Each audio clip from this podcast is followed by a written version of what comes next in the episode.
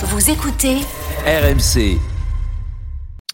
Allez, l'OM, euh, les gars, le 32-16 est ouvert évidemment. Hein, supporter de toutes les équipes qui jouent ce soir, à Marseille en particulier. Euh, Raymond, on va commencer par vous.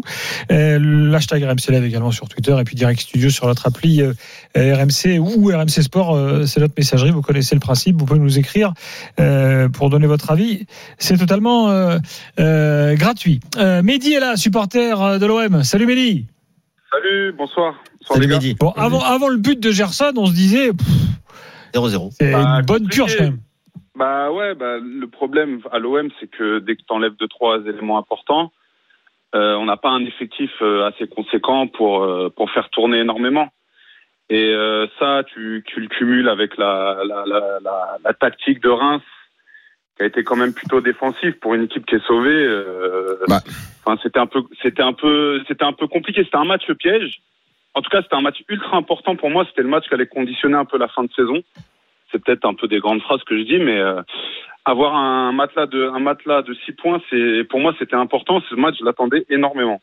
Et Mehdi, J'attendais vraiment les trois points, quoi. je, je suis moyennement d'accord avec toi sur ce que tu dis au tout début. La suite, tu as raison sur l'importance du match, le tournant que ça fait, ça peut faire prendre maintenant à quatre matchs de la fin. Tu as raison là-dessus.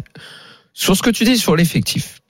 Tiens, euh, Marseille démarre quand même. Je suis désolé. Hein, euh, bon, je, je- je passe sur la sur la défense qui était une, une défense à 4 classique, mais au milieu, Ouais. t'as Gendouzi, Camara qui sont quasiment tout le temps titulaires. Gay qui est plutôt un joueur qui répond quand on lui fait appel à lui et qui ces dernières semaines en plus a joué.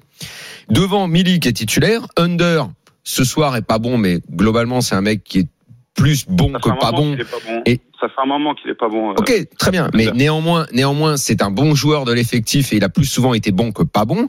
Et Harit qui a apporté plein de satisfactions récemment. Donc, au contraire, je trouve que en vue des échéances à venir, du calendrier, du match de Coupe d'Europe de jeudi, j'ai trouvé que la compo de départ de Sampaoli, elle était. Ah, moi aussi, j'ai pas trouvé que c'était. Veux dire, la, la compo, on peut la comprendre, mais, euh, mais là où je suis vraiment d'accord avec Mehdi, c'est que euh, l'équipe de l'Olympique de Marseille, au départ, elle n'a plus rien à voir avec à la mi-temps. Parce que, par exemple, Luan Pérez, en première mi-temps, il joue mais à attendez, gauche. Attendez, attendez, attendez, attendez. Fais- Faisons dans l'ordre. J'ai pas terminé ce que je voulais dire.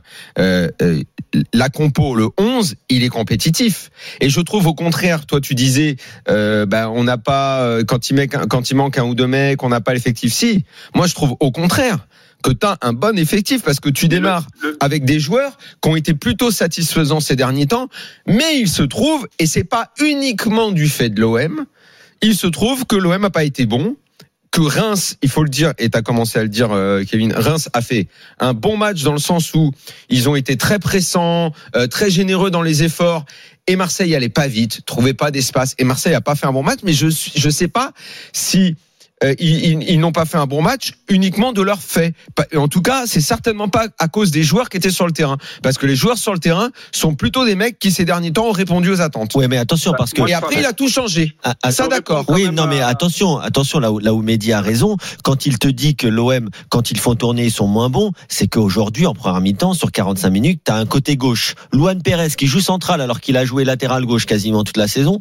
Tu as Mais arrêtez avec ça. Non, mais attends. Arrêtez avec ça. Mais non, arrêtez avec les vais des joueurs. Attends. Sampaoli et les joueurs disent que c'est du, du flanc, ça. Euh, D'accord. Mais, Les mais- joueurs le disent. Écoutez les joueurs. eux, eux, ils disent ce qu'ils veulent, mais moi j'ai vu Kolasinac euh, depuis trois ans sur RMC Sport en première ligue. Je l'ai vu aujourd'hui pendant 45 minutes. Je peux te dire qu'il est en dessous. Non, mais il tu est en pas dessous. de Paes. Toi, tu m'as pas, tu dit je Kolasinac, il est pas bon. C'est pas la même chose. Le problème, c'est que tu m'as pas laissé finir. Je te parlais de, du côté gauche marseillais. Il y avait Luan Mhm. Pérez, qui était un poste qui est le sien, mais où il est moins joué cette saison, accompagné en plus de Kolasinac, qui est bien moins bon que son concurrent, et de Pape Gay, qui a, occu- qui a occupé le couloir gauche quasiment toute la première mi-temps. Je- C'est-à-dire que l'OM, l'OM Je- avait je- un côté sans Je interdit. comprends pas pourquoi vous me faites un descriptif d'équipe ou de Je joueurs je utilisés alors que il y a, il y a, on, on, on parle d'un je match d'effectifs. bah, je vous dis êtes dans là, un vous match êtes où là vouloir insister sur les mecs qui n'ont pas été bons. Quel est l'intérêt? Non, bah, Marseille bah, gagne un 0 L'intérêt, il est simple, Daniel. L'intérêt, c'est-à-dire que dans la première mi-temps, l'OM n'a pas été bon, notamment parce que son co- couloir gauche n'a pas été performant. l'OM n'a pas été bon parce que globalement et collectivement,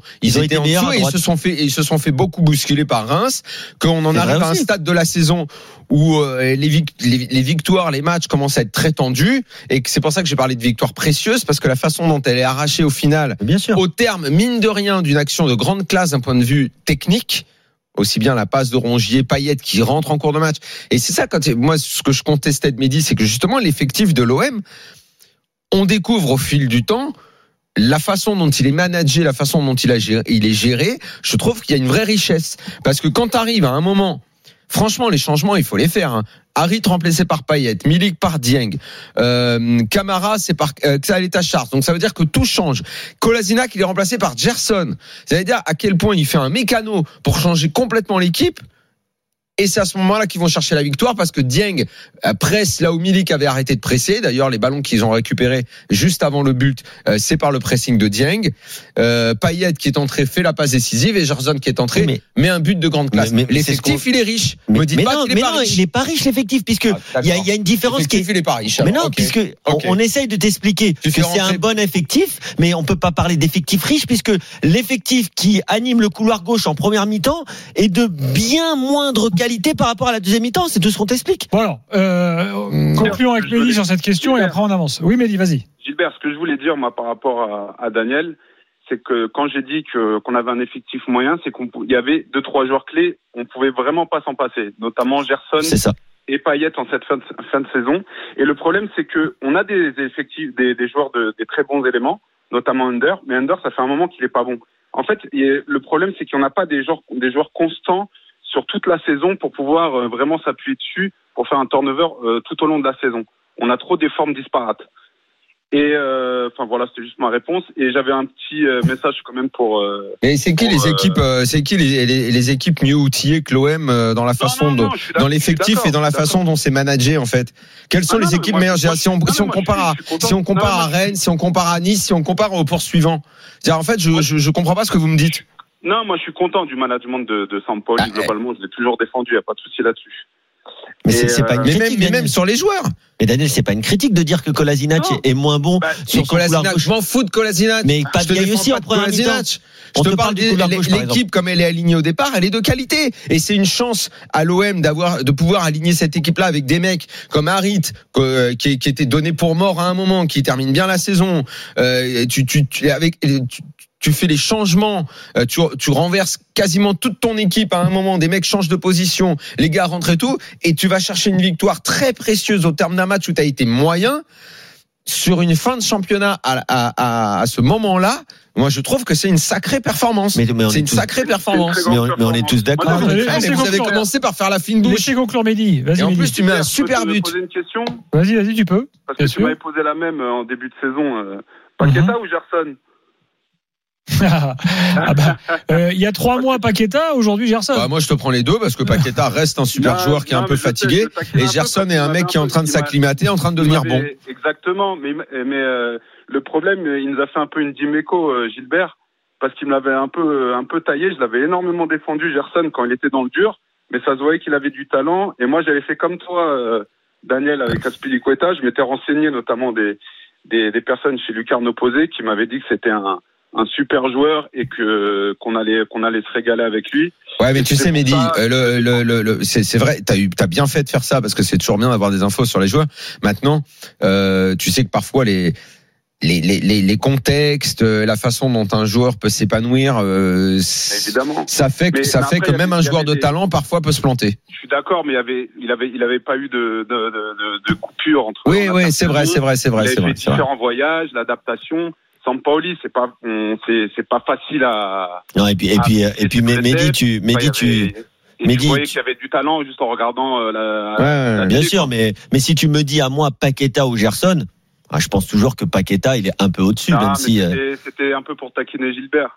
Oui, d'abord après, puisque tu parles de Gerson, quand euh, à l'automne euh, on disait que Gerson euh, bah, était décevant, bah, il était décevant. Mais après, bon, euh, il y a certains Oui, mais joueurs, on le sait, qui bon, mettent plus de temps que d'autres à, Bon. Voilà, à s'adapter. Bah on avait euh, mis les formes aussi en disant qu'il était décevant très bon, a pas mais lui- on lui laissait Mm. le temps de, de s'acclimater. Et c'est vrai qu'aujourd'hui, moi, le propos ce soir, c'était pas de faire la fine bouche, comme disait Daniel, c'était juste de dire que je suis d'accord avec Mehdi, on voit bien, et c'est normal, c'est logique. Mais l'OM, quand il n'y a pas les deux, trois titulaires indiscutables, notamment offensivement, que sont Gerson et Payet, et ben forcément, ça fait une différence. Et on l'a vu entre la première et la seconde mi-temps.